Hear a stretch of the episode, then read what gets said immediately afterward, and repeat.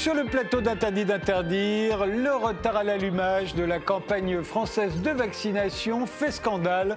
On accuse pêle-mêle le président de la République, le gouvernement, la bureaucratie, la logistique, les anti-vaccins ou le manque de doses d'être responsables du fait qu'au 1er janvier, la France n'avait vacciné que 332 personnes contre 6 000 en Autriche, soit 20 fois plus, 11 000 en Roumanie, 47 000 en Pologne, plus de 131 000 en Allemagne, 330 fois plus.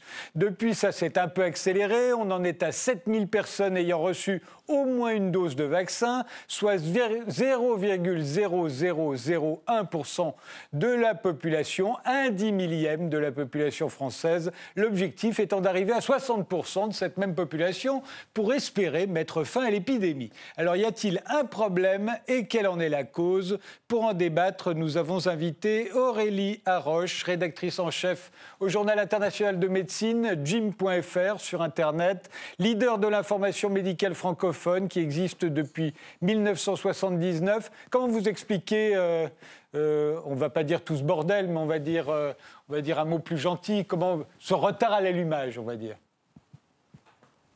Je pense qu'il y a un mélange de peurs. il y a la peur de la réaction des médecins libéraux euh, s'ils avaient été trop écartés de la campagne. Euh, il y a la peur de la défiance vaccinale et il y a la peur de la pénurie, la peur que euh, si trop de personnes voulaient se faire vacciner d'un coup, ils n'aient pas pu gérer la pénurie de, doses.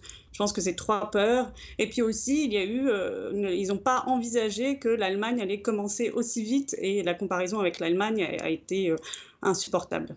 Oui, c'est ça qui, vous pensez que c'est ça le déclic alors? C'est ça qui s'est mis à oui, je pense que c'est pour ça qu'on a accéléré parce que euh, l'objectif c'était de commencer le 18 janvier. Donc au début de faire euh, quelque chose de cosmétique, de symbolique, euh, on vaccine un petit peu et le 18 janvier tout est prêt. Mais quand on a vu que les autres pays avaient commencé beaucoup plus vite, c'est ça qui a créé eh l'inquiétude. François Krabanski, vous êtes médecin, expert en politique publique de santé, adhérent de la République En Marche. Vous avez participé à la task force santé du candidat Macron lors de l'élection présidentielle. Alors, euh, ce, retard à l'allumage, vous voulez expliquer comment? Je ne sais pas s'il y a vraiment un, retard, puisqu'au final, c'est. Euh, euh, les chiffres ils sont cohérents avec la, stratégie est, qui, est, qui est, mise en œuvre. après, c'est vrai que ça paraît un peu lent quand même. Euh, je suis pas sûr que je suis pas sûr, que, mais je suis pas sûr que ce soit le, forcément le gouvernement qui soit avisé. Je, je dis pas ça euh, par amitié euh, quelconque, hein, mais par pragmatisme. C'est que à chaque fois qu'on met en œuvre quelque chose en France depuis plusieurs années, euh, ça met toujours beaucoup de temps, c'est toujours compliqué, et c'est souvent en fait en lien avec un manque de confiance et un souhait de contrôler beaucoup de choses qui, euh, qui fait rajouter des couches, des vérifications, des, des contrôles, euh, beaucoup de bureaucratie. Euh, et c'est peut-être notre système administratif et institutionnel qui est avisé plus que nos stratégies et, et, et, nos, et nos, professionnels, nos acteurs qui, eux, assurent généralement. Jean-François Corti, médecin, euh, vous avez travaillé euh, dans l'humanitaire, vous avez été directeur des opérations internationales pour Médecins du Monde, euh, une organisation non gouvernementale qui a l'habitude de mettre en place des campagnes de vaccination en période de crise. alors là, ils auraient dû prendre des leçons peut-être. C'est sûr qu'ils auraient pu s'inspirer d'une expérience des humanitaires, on va dire, French Doctor, qui depuis près de plus de 50 ans vaccine avec des autorités locales dans les conditions difficiles. Ce qui est clair, c'est que euh, on voit bien euh, qu'il y a beaucoup d'incertitudes liées évidemment à l'expression du virus, au fait qu'il évolue, qu'il y ait des mutants, et des incertitudes aussi au, niveau des stratégies vaccinales. Et on voit bien la nécessité de devoir réajuster régulièrement des stratégies qui ne sont jamais totalement certaines. Le gouvernement a fait le choix de prioriser euh, euh, sur différents principes, euh, éviter des morts, désaturer les hôpitaux, faire en sorte que les services essentiels fonctionnent, mais il a oublié un facteur humain déterminant qui est le temps mis au pouvoir avoir des consentements, bref, créer des conditions au fond où on a peu de gens vaccinés avec des vaccins qui se retrouvent pourtant présents dans des congélateurs. Donc le besoin aussi pour ce gouvernement d'assumer qu'une démocratie sanitaire doit être plus proactive être davantage à l'écoute aussi des gens de terrain pour pouvoir euh, réajuster régulièrement en dynamique des stratégies euh, qui méritent d'être discutées et rediscutées régulièrement.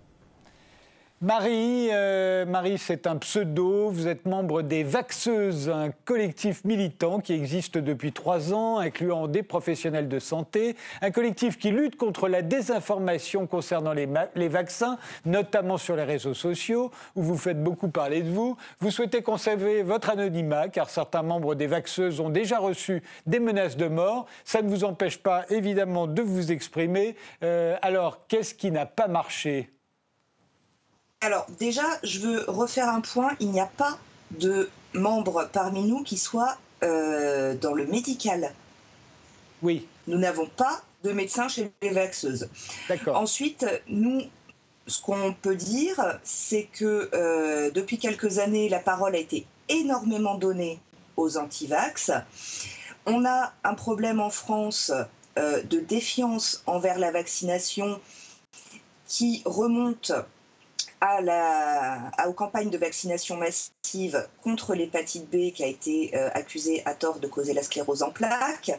Et il y a eu aussi le précédent H1N1 euh, qui a fait beaucoup pour la défiance. Il y a eu beaucoup de critiques à ce moment-là. Et je pense qu'effectivement, depuis, le gouvernement marche un peu sur des œufs concernant la vaccination.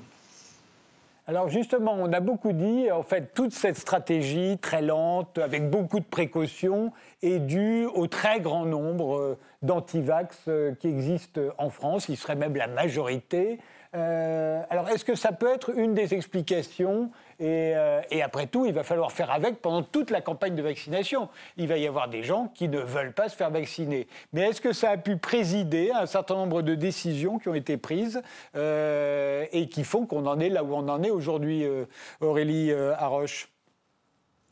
Oui, je pense que ça, ça, a forcément joué. Ils avaient peur que le, mouvement anti-vax euh, donne, ait trop d'importance. Après, en plus, là, ce qui jouait en plus, c'est qu'on est face à des vaccins nouveaux, des vaccins qui n'ont jamais été utilisés, et donc ça peut évidemment renforcer les craintes. Et en plus, sur cette épidémie, il y a eu tellement de, théories complotistes, etc., que les gens pouvaient se dire est-ce que c'est pas si grave, on n'a pas besoin de se vacciner? Donc il y avait vraiment beaucoup de choses, un contexte qui est vraiment très lourd à porter et que le gouvernement a affronté pendant un an. Et sans doute, il avait envie que ce soit euh, quelque chose de tranquille, etc. Donc, euh, et puis, euh, en plus, le gouvernement, de temps, enfin, je pense qu'il y avait quand même aussi une certaine forme de sincérité. Le gouvernement n'a pas voulu donner l'impression qu'il allait forcer les gens à se vacciner.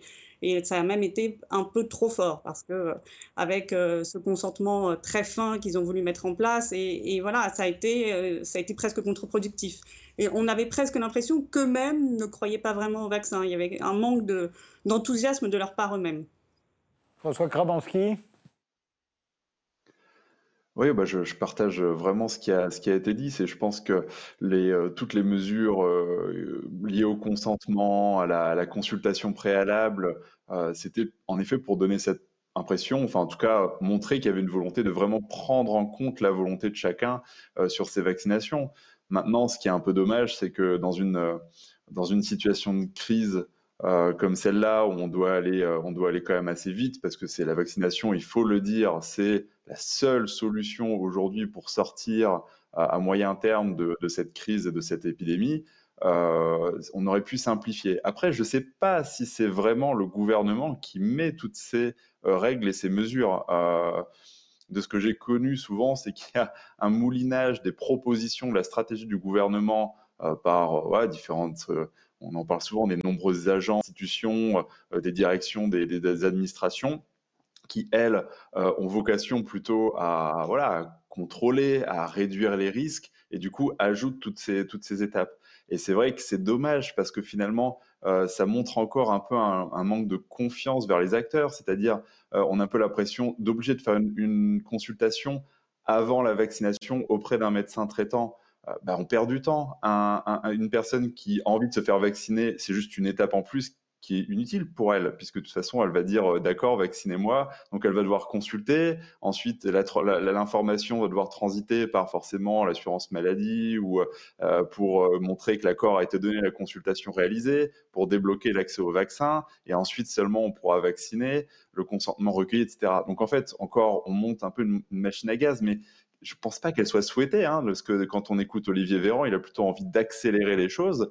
Euh, je pense qu'il y a encore une fois, et comme souvent dans la mise en œuvre, euh, la mise en œuvre, hein, j'insiste, de, de politiques publiques en santé, euh, des retards et des longueurs, mais qui sont pas le fait du souhait politique ou du souhait du gouvernement et encore moins des acteurs, mais plutôt d'une usine à gaz qui est construite pour pouvoir s'assurer du contrôle de, de plein d'éléments. Donc, euh, encore une fois, un manque de confiance auprès des acteurs. On pourrait tout à fait imaginer euh, dans les EHPAD hein, qu'il y ait un médecin ou une infirmière, et j'élargis, euh, pharmacien, professionnel de santé, quel qu'il soit, qui, comme tout soin, recueille le consentement éclairé du patient tout simplement avant l'injection et de pouvoir la pratiquer tout de suite. Pourquoi rajouter une consultation avant, etc. Et si éventuellement le patient ou un citoyen, c'est pas forcément un patient d'ailleurs, euh, a un doute, et dans ce cas, l'orienter pour pouvoir euh, apporter une explication ou pas, ou s'il veut absolument pas, eh ben, c'est son choix. Euh, on est dans un pays libre et dans ce cas, peut-être qu'un jour il changera d'avis. Mais on gagnerait du temps. Je pense qu'on se rajoute des choses pour se, pour se conforter et puis pour éliminer du risque par précaution. Une précaution qui est trop forte, je pense. Alors, trop de précautions, trop de bureaucratie. Euh, euh, on l'a beaucoup entendu ces derniers temps, notamment au gouvernement d'ailleurs, pour se défendre, pour dire c'est pas nous, c'est les autres. Euh, vous en pensez quoi, Jean-François Corti? Je pense que le gouvernement part, de loin concernant la question de la confiance, qui est un invariant immatériel fondamental pour pouvoir gérer un épisode de, crise sanitaire aussi marquant avec la médecine de catastrophe euh, au quotidien à gérer, beaucoup de, morts, un nombre de patients conséquent sur un temps court, euh, avec euh, une thérapeutique qui a certes évolué mais qui est encore insuffisante. On ne guérit pas avec des traitements aujourd'hui. Et puis un vaccin, on le voit, qui arrive très progressivement. Donc euh, le gouvernement part de loin euh, en termes de, confiance. On l'a vu euh, mise à l'épreuve avec une communication relativement foireuse lors des épisodes autour des masques et, des tests. on est dans un contexte aussi où il y a des incertitudes sur le vaccin et les vaccins qui arrivent, que ce soit le BioNTech ou demain Moderna et prochainement AstraZeneca.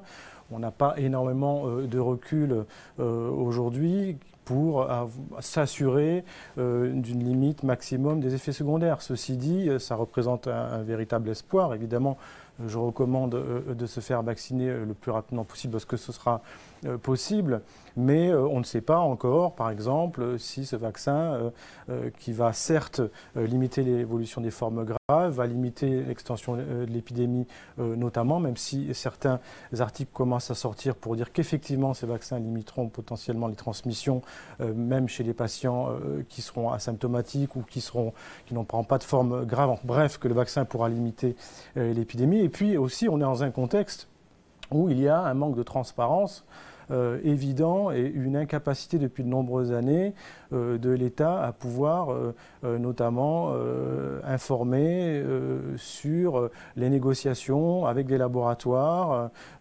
qui, pour certains, se gavent hein, en, mettant parfois en tension des systèmes de santé solidaires, y compris des pays riches. On a vu ça lors de la sortie du traitement contre l'hépatite C euh, il y a quelques années, euh, vendu 50 euh, 000 euros le traitement alors qu'en coût de production il était à 100 euros.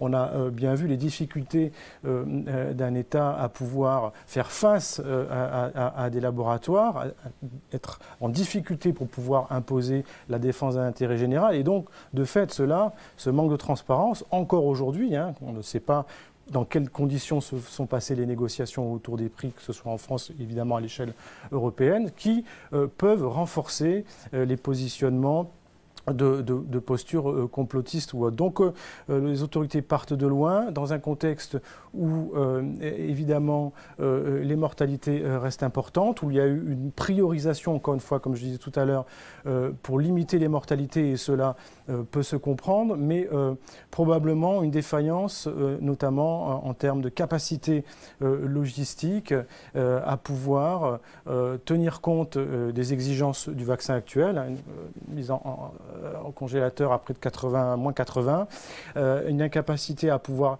être, euh, à développer plus de moyens euh, sur le terrain et donc se retrouver dans une situation où on est un petit peu à la traîne par rapport aux autres pays européens sur le déroulement de cette campagne de vaccination qui va s'accentuer de manière exponentielle, mais qui aujourd'hui en termes de communication par rapport aux autres pays européens met le gouvernement dans une très grande difficulté.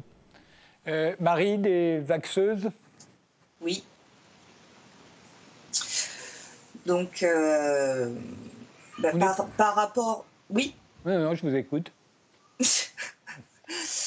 Donc, moi, je voulais revenir sur cette histoire de, consentement qui est demandé, etc. Euh, ça a été fait pour donner confiance aux gens.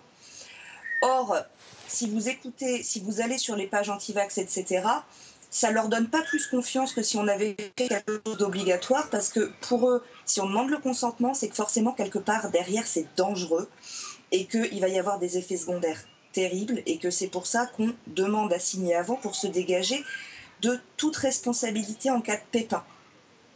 Donc, quelle que soit la manière dont on va prendre les choses d'un côté ou de l'autre, il y aura toujours un loup quelque part pour ces gens-là. Donc en fait, ce que vous nous dites, c'est que le, gouvernement s'est mis lui-même en otage euh, euh, auprès des, anti-vaccins et qu'au fond, on a tout à y perdre.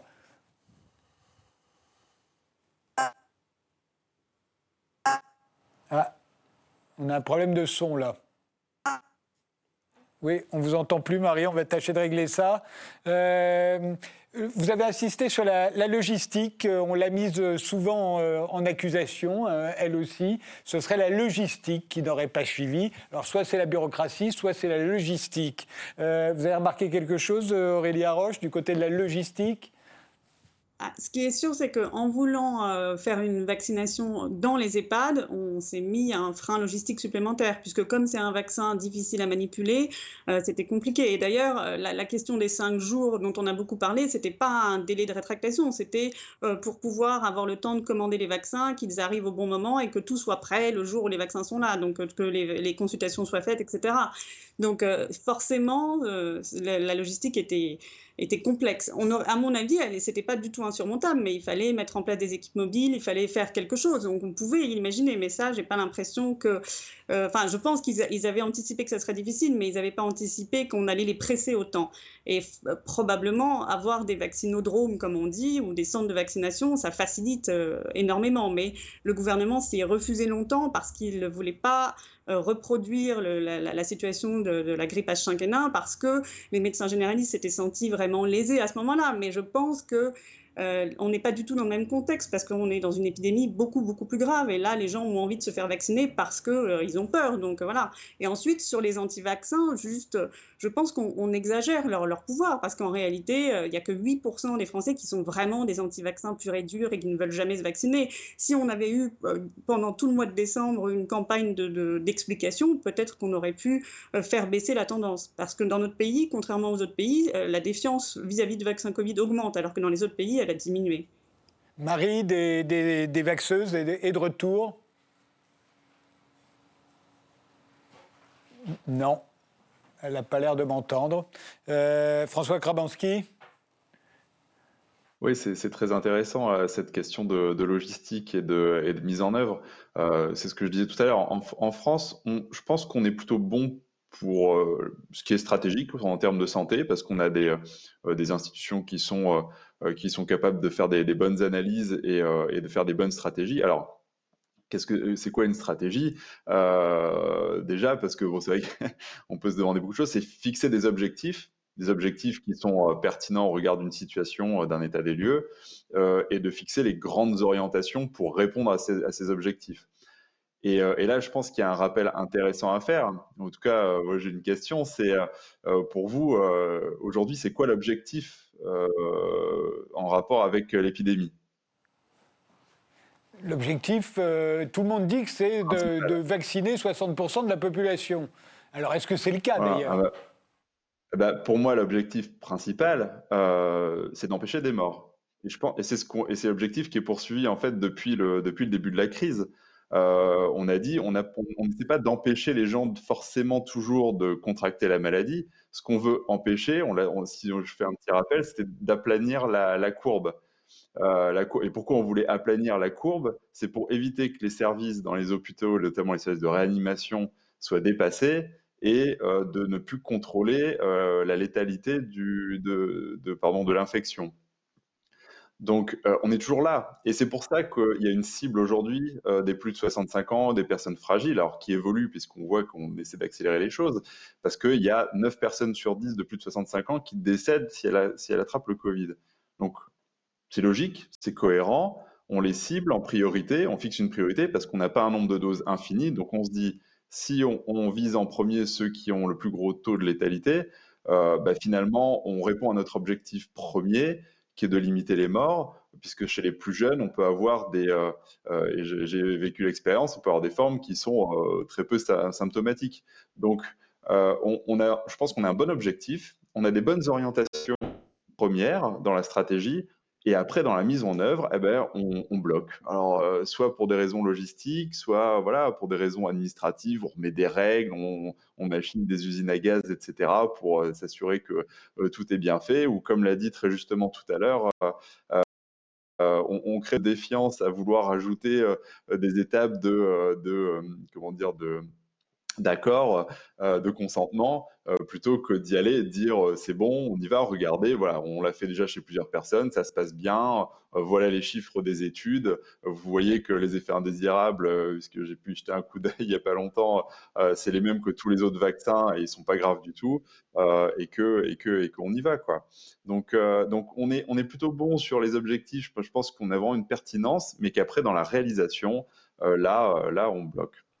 Alors sur les objectifs, euh, on l'a compris, hein, le but c'était de vacciner euh, tous les gens dans les EHPAD, là où il y a eu la plus forte mortalité. Euh, on s'était dit qu'on allait faire ça au mois de janvier. ce serait lié aussi au nombre de doses dont on dispose. On n'en a pas à l'infini, donc il faut bien commencer par certains. Mais enfin, pendant tout le temps qu'on passe, si on passe trop longtemps à à vacciner les gens dans les EHPAD, euh, bah, il y a tous les soignants de plus de 50 ans qui risquent leur peau. Euh, alors on a décidé qu'on allait un peu accélérer et qu'eux aussi allaient avoir le droit de se vacciner. Et puis il y a aussi tous ceux qui ont plus de 75 ans ou plus de 65 ans qui ne sont pas dans des EHPAD. Il y en a beaucoup aussi. Ce serait peut-être bien de les vacciner également. Alors on a dit, bon, bah, eux aussi vont avoir le droit de se vacciner. Euh, enfin de se faire vacciner. tout à coup, alors avant c'était au compte-goutte, maintenant c'est tout le monde va pouvoir se faire vacciner, en tout cas euh, tous ceux que je viens de citer. Ça fait beaucoup de monde d'un coup. A priori, euh, soit on n'aura pas assez de doses, soit on n'aura pas assez de gens, soit on n'aura pas assez de logistique, mais on ne va pas y arriver. Je pose la question à Jean-François qui a l'habitude des, des, campagnes de vaccination un peu, un peu massives. Oui, enfin, j'ai l'habitude des campagnes de, vaccination massive, mais pas dans un contexte de pénurie euh, de vaccins euh, tel que celui qu'on peut vivre en France. Parce que comme vous l'avez rappelé, en fait, on démarre avec 500 euh, 000 doses, et puis c'est dans les semaines qui viennent que chaque semaine, 500 000 doses s'ajouteront pour pouvoir suivre un rythme soutenu de la campagne de vaccination. Donc on est à la fois sur une, une, stratégie qui s'est faite en intégrant la volonté de limiter les mortalités, comme je disais tout à l'heure, limiter aussi la saturation des, hôpitaux, mais euh, en intégrant le fait qu'on avait euh, que 500 000 doses environ, alors que dans les EHPAD, c'est près de, des dizaines de milliers de personnes qui, qui, qui s'y trouvent, et on a manifestement négliger le fait qu'il y aurait euh, euh, des doses qui resteraient, euh, on va dire, en suspens, parce que justement différentes contraintes ont amené à une limitation de la capacité de développer rapidement la vaccination en EHPAD, pour plein de raisons sur lesquelles on pourra revenir, et ce qui a limité la possibilité de développer aussi des vaccinodromes, notamment, qui permettent une, une campagne de vaccination de masse plus rapide et en intégrant évidemment les médecins de terrain, les médecins généralistes qui sont un, très bon levier pour, pour faire de la sensibilisation.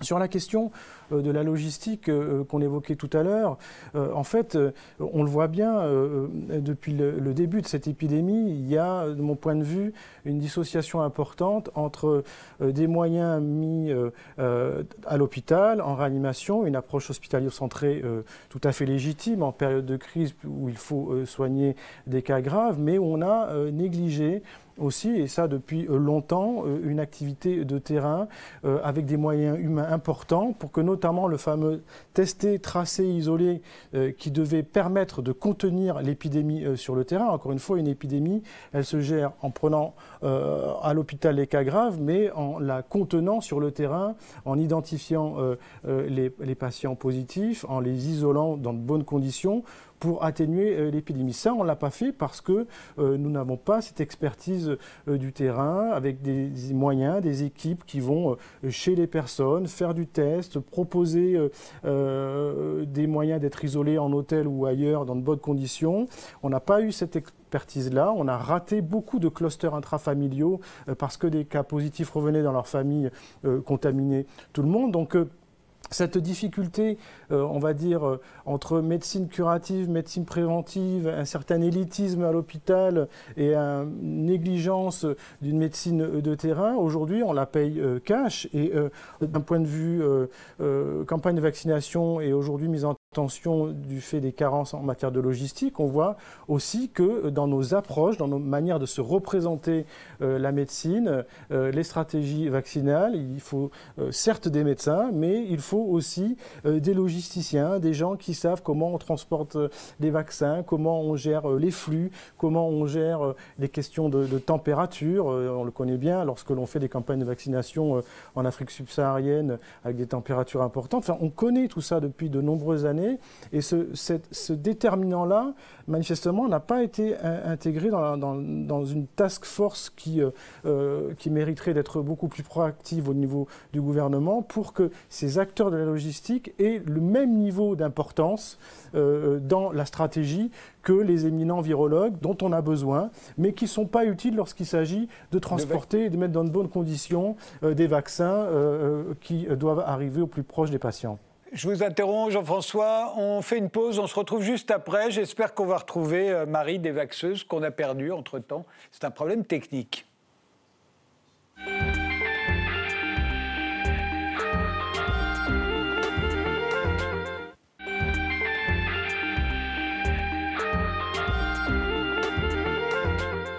Vaccination, qu'est-ce qui cloche? On reprend ce débat avec Aurélie Haroche, qui est rédactrice en chef au journal international de médecine avec euh, François Krabinski, qui est médecin en santé publique, euh, Jean-François Corti, euh, qui lui est, médecin, mais est ancien directeur des opérations internationales de Médecins du Monde, et Marie Desvaxeuses, qu'on a perdu, qu'on espère retrouver bientôt.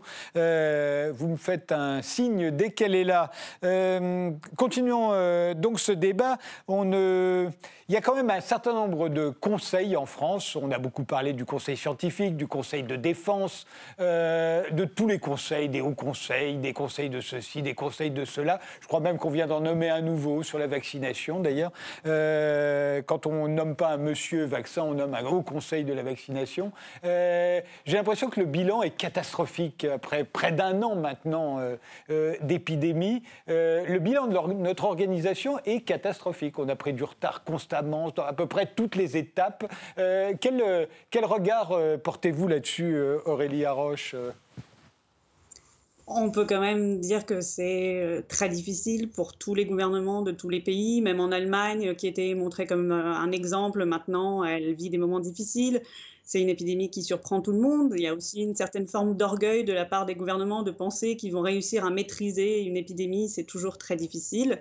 Ça, c'est typiquement occidental. Hein. Ils ont eu moins d'orgueil en Asie, par exemple. Hein. Oui, c'est vrai, c'est possible, oui.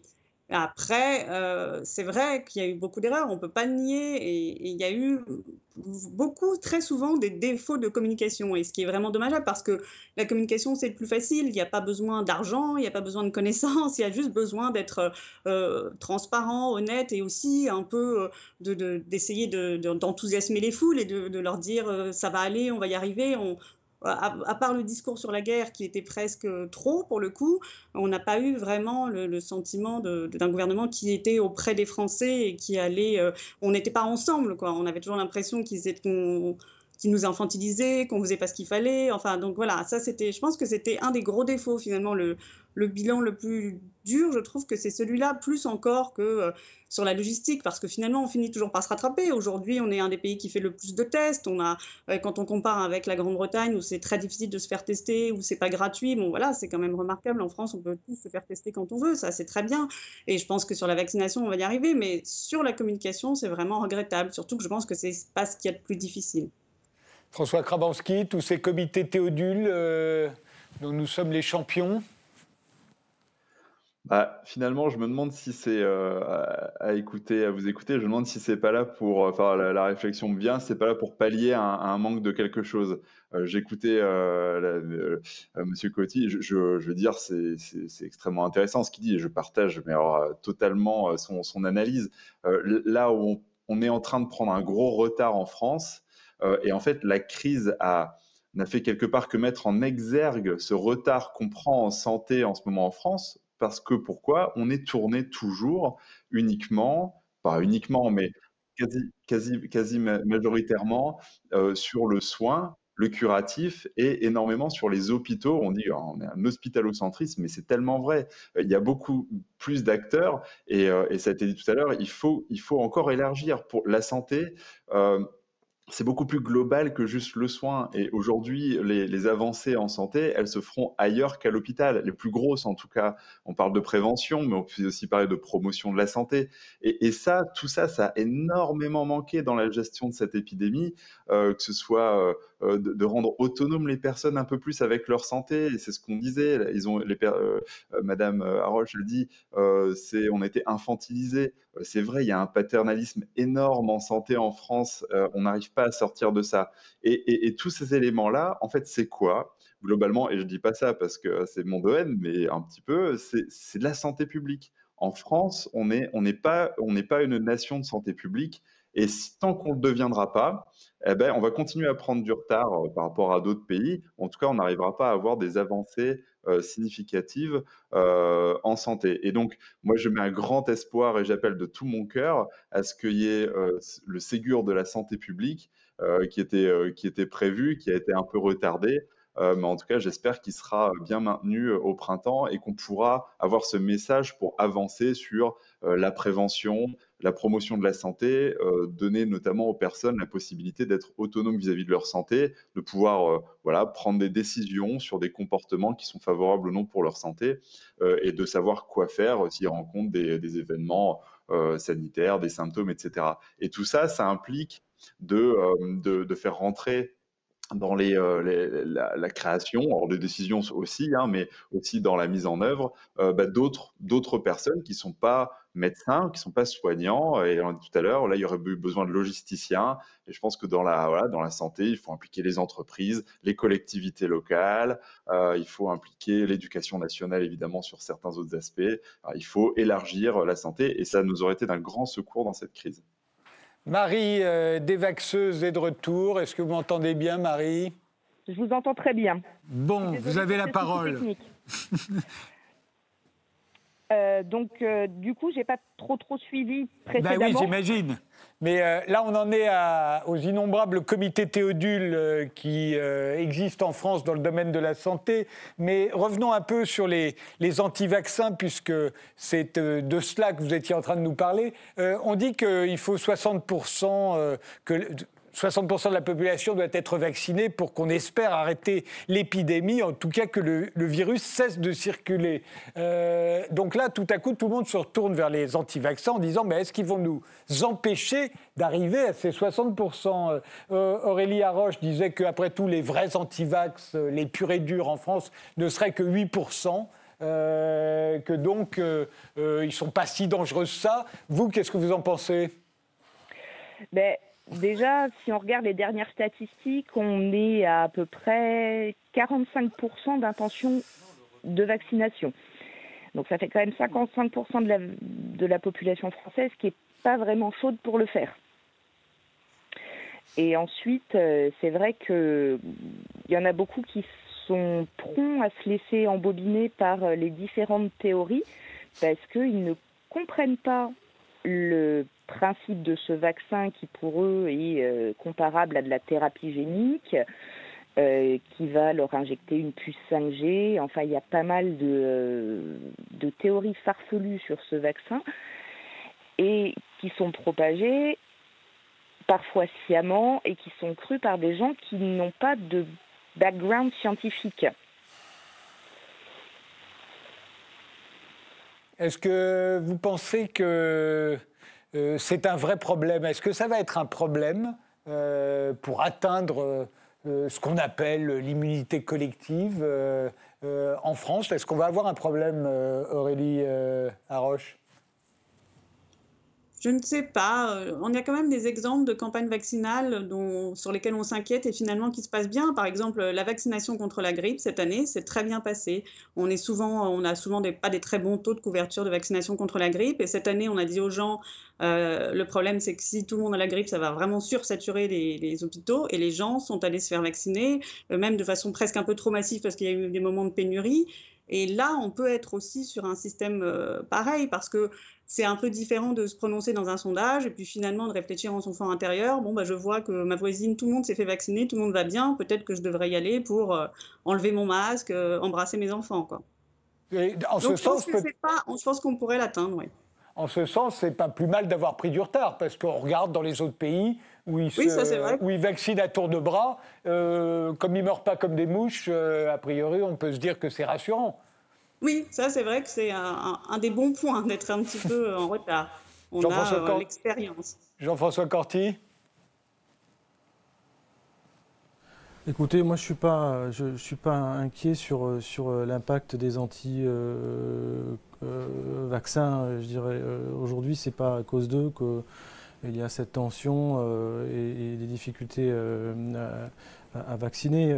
ce que l'on sait évidemment, c'est que l'approche communautaire, les principes de, démocratie sanitaire qui impliquent notamment que les élus, que les médecins de terrain, que même les patients contribuent à une réflexion sur les stratégies, cela doit euh, continuer à, être respecté ou en tout cas valorisé euh, pour euh, justement créer, une, confiance qui, est mise en, difficulté. Alors moi je voudrais revenir sur, la, sur votre question précédente par rapport aux échecs, aux attendus. Si effectivement on a vu un début de gestion de la crise un peu calamiteux en termes de communication par le gouvernement et le président, qui était sur une sémantique souvenez-vous, euh, très belliqueuse, hein, en disant on est en guerre. Déjà, ça commençait euh, euh, pas très bien dans la mesure où, effectivement, enfin, l'hôpital, les soignants sont en guerre, mais pas, mais pas, on va dire, les civils. on ne prend pas des bombes sur la tête comme en Syrie ou au Yémen. donc cette, cette, rhétorique belliqueuse, mon point de vue, elle, elle, elle rend difficile les débats parce qu'elle mystifie une réalité, elle euh, contribue à, certaine manière, euh, déifier les soignants et elle met de côté euh, un débat nécessaire, permanent, qui doit y avoir entre un gouvernement, un président et ses terrains, ses élus de terrain et sa société civile dans un contexte où, encore une fois, la confiance doit être en permanence entretenue. Donc euh, on, partait mal en termes de, communication et puis euh, euh, en termes de capacité aussi d'assumer les défaillances sur, sur, sur les masques et les tests notamment. Alors évidemment, on est dans un contexte aussi où depuis 15-20 ans, à coup d'ajustements structurels, on détruit progressivement les filets sociaux en France notamment, dans le cadre de l'application d'une politique ultralibérale, qu'on soit un gouvernement de droite ou de gauche, qui met en tension, bien avant la crise du Covid, le système de santé, que ce soit à l'hôpital ou sur le terrain, avec, je vous le rappelle, près de 30 à 40% de Français qui limitent soins, euh, dans un contexte où 15% de la population française vit euh, sous le seuil euh, de pauvreté.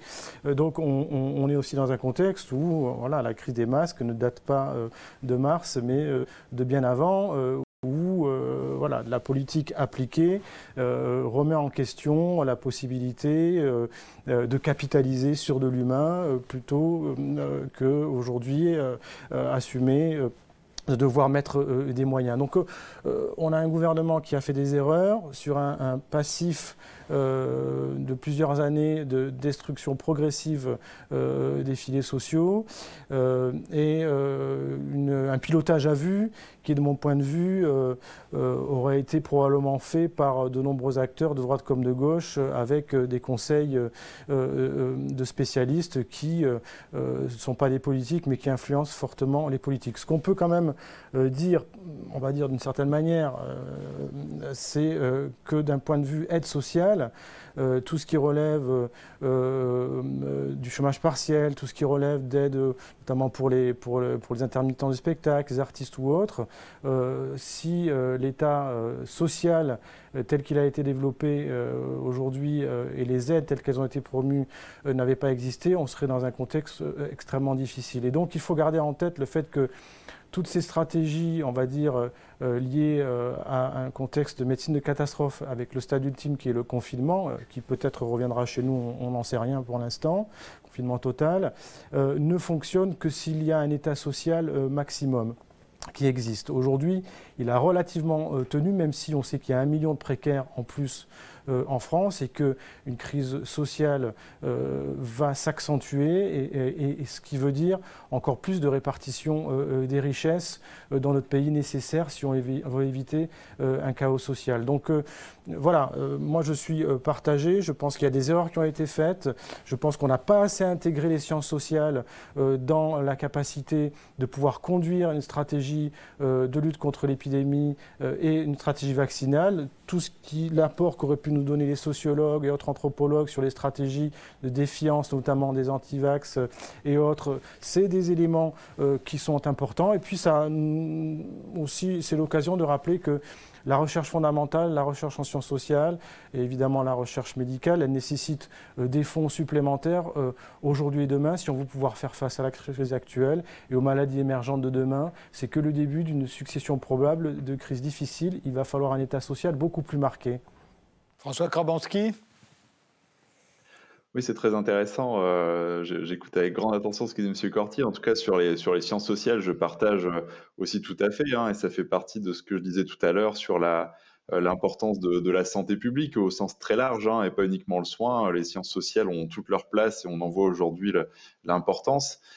sur le, côté des, aides sociales, ça, me fait aussi penser voilà, au, au risque économique. C'est-à-dire qu'on sait aussi que la santé, euh, l'état de santé est lié à euh, l'état économique d'un pays et donc euh, sa capacité aussi bah, à répondre, voilà, en tout cas à faire face sur le, plan social et de la protection sociale, hein, puisque les deux sont quand même un petit peu liés.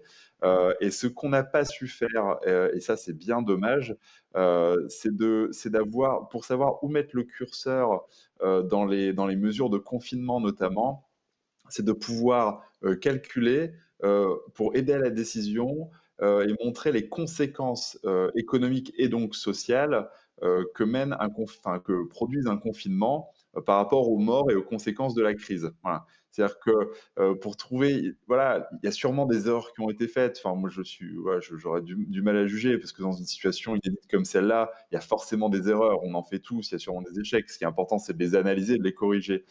mais ce qui est dommage, c'est que bah, là, je pense qu'il y a un enseignement à avoir, c'est de se dire, il faut investir sur ses capacités à donner des éléments pour aider à la décision et éviter les erreurs. En tout cas, bien mettre les curseurs, c'est-à-dire qu'est-ce qui est mieux? C'est un peu, c'est un particulier comme réflexion, hein, mais c'est de dire, est-ce que peut-être dans une certaine mesure, il vaut mieux un peu plus de décès, de morts aujourd'hui, euh, mais éviter une catastrophe économique et sociale euh, dans cinq ans? Je ne dis pas que ce sera le cas, hein, j'insiste là-dessus, mais en tout cas, on ne sait pas.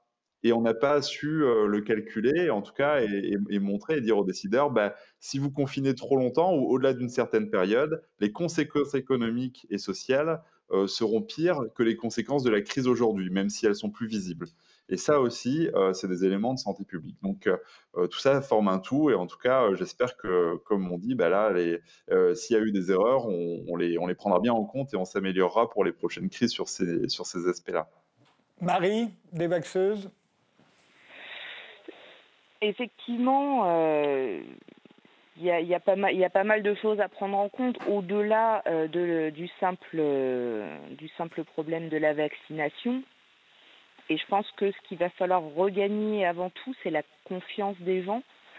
La confiance des gens dans, euh, dans le gouvernement, la confiance des gens dans la science, parce que ça se perd et les gens ne sont plus ont, plus tendance maintenant à écouter des gens random sur Internet qu'un scientifique qui va parler, ça c'est dommage.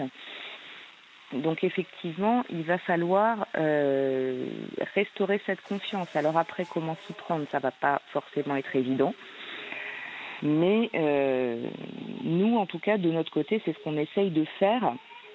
On ne fait pas que euh, se moquer des antivax, on essaye aussi de restaurer la confiance des gens en euh, faisant de la pédagogie. Alors on, se demande beaucoup si euh, le fait qu'un certain nombre de Français ne veuillent pas se faire vacciner, ça ne va pas euh, faire que le virus va continuer de circuler comme ça éternellement.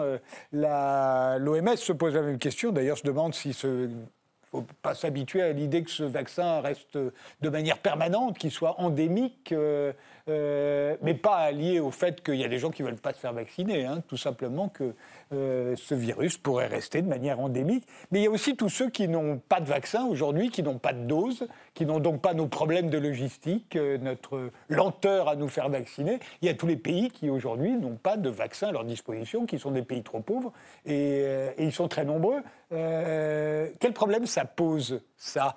Et pas seulement pour eux parce qu'il y a des morts, mais sur l'ensemble de la planète, tant qu'il y aura des pays qui ne seront pas vaccinés, euh, et combien de temps ça va, combien de temps ça va rester comme ça euh, Vous avez des idées euh, là-dessus, Aurélie Roche Bon, on, pourrait, on peut déjà commencer à constater que dans les pays les plus pauvres, l'épidémie est heureusement moins forte, donc et le, virus circule moins, probablement pour des raisons climatiques, et en tout cas les décès sont moins nombreux parce que c'est des populations plus jeunes aussi. Donc ça, c'est euh, entre guillemets euh, positif pour ces populations-là, mais c'est vrai que la question de l'accès universel au vaccin, même si Emmanuel Macron en avait parlé au tout début, elle n'est pas du tout résolue et c'est un vrai problème. Et c'est sûr que euh, que ce soit l'Union européenne et encore moins les États-Unis, personne n'a essayé de mettre en place un véritable système qui permette un accès universel au vaccin. Mais c'est vrai que en ce qui concerne les vaccins aussi, Pfizer et Moderna, qui ont des conditions de conservation très complexes, c'est difficile, mais il y a d'autres vaccins qui vont arriver et qui sont plus faciles à utiliser et qui pourraient être utilisés euh, dans les pays, euh, voilà, en, s'appuyant sur des organisations humanitaires comme euh, Médecins du Monde qui ont tout à fait l'habitude. Mais en tout cas, la question de l'accès, du prix, elle se pose et elle n'a pas du tout été résolue et c'est dommage. Oui. Un mot là-dessus, Jean-François Corti?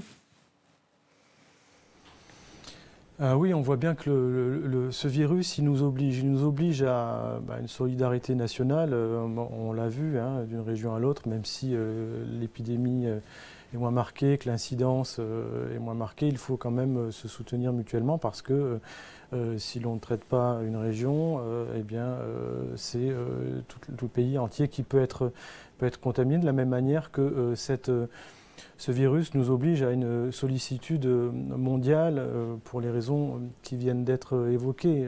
Si euh, euh, néglige des pays, voire des continents entiers avec un virus qui se propage probablement moins vite que dans les pays du Nord, mais qui commence vraiment à se répandre, eh bien, ce virus reviendra sous d'autres formes, mutants ou autres, chez nous. Donc, au-delà d'une vision solidaire que, bien sûr, je défends, c'est aussi un principe de santé publique que d'avoir une couverture euh, mondiale. Aujourd'hui, euh, je pense à des pays comme euh, le Brésil émergent qui sont dans une énorme difficulté. en Amérique latine, le virus a énormément tapé avec beaucoup de mortalité. Aujourd'hui, en Afrique subsaharienne, des pays comme le Mali, la République du Congo, démocratique du Congo, qui n'étaient pas énormément touchés jusqu'à présent, commencent à avoir des incidences et des nombres de cas très importants, euh, avec des systèmes de santé qui sont euh, en tension et, très limités. Euh, donc ce que l'on voit évidemment, c'est qu'aujourd'hui ce sont les lois du marché, et ce n'est pas nouveau, et la solvabilité des populations et des États qui dictent la distribution et l'achat des vaccins. Aujourd'hui, pratiquement aucun pays africain euh, ne fait partie du top 30 des pays qui ont commencé à vacciner. Euh, parce qu'ils arrivent loin derrière, euh, on va dire, les pays dits riches. donc cette, cette, ce constat, de mon point de vue, nous oblige à une une solidarité euh, pour limiter euh, la casse euh, dans les pays à faibles ressources et aussi pour limiter l'effet retour boomerang qui pourrait y avoir chez nous. Donc cette sollicitude, elle s'impose plus que jamais. François Krabowski? Oui, bah, je, partage tout à fait l'avis sur la, santé publique. À un moment, si on ne peut pas juste voir euh, la, santé, surtout quand on parle d'une épidémie mondiale, euh, aux portes de, nos frontières. Donc, euh, il, peut y avoir deux possibilités. Soit en effet une solidarité des pays dits plus riches, en tout cas, qui pourraient financer des campagnes vaccinales dans, les pays qui ne pourraient pas se le permettre. sinon, une autre possibilité, ce serait que les entreprises, les laboratoires qui créent les vaccins, euh, mettent à disposition euh, des doses suffisantes pour, en tout cas, voilà, participent ou facilitent l'accès aux vaccins dans, dans, ces pays. ce serait sûrement d'ailleurs un moyen de, rétablir la confiance, je ne sais pas, mais en tout cas diminuer la défiance envers, envers ces, ces entreprises et ces laboratoires. Ça pourrait être, euh, pourquoi pas, hein, une solution aussi, aussi intéressante. Marie?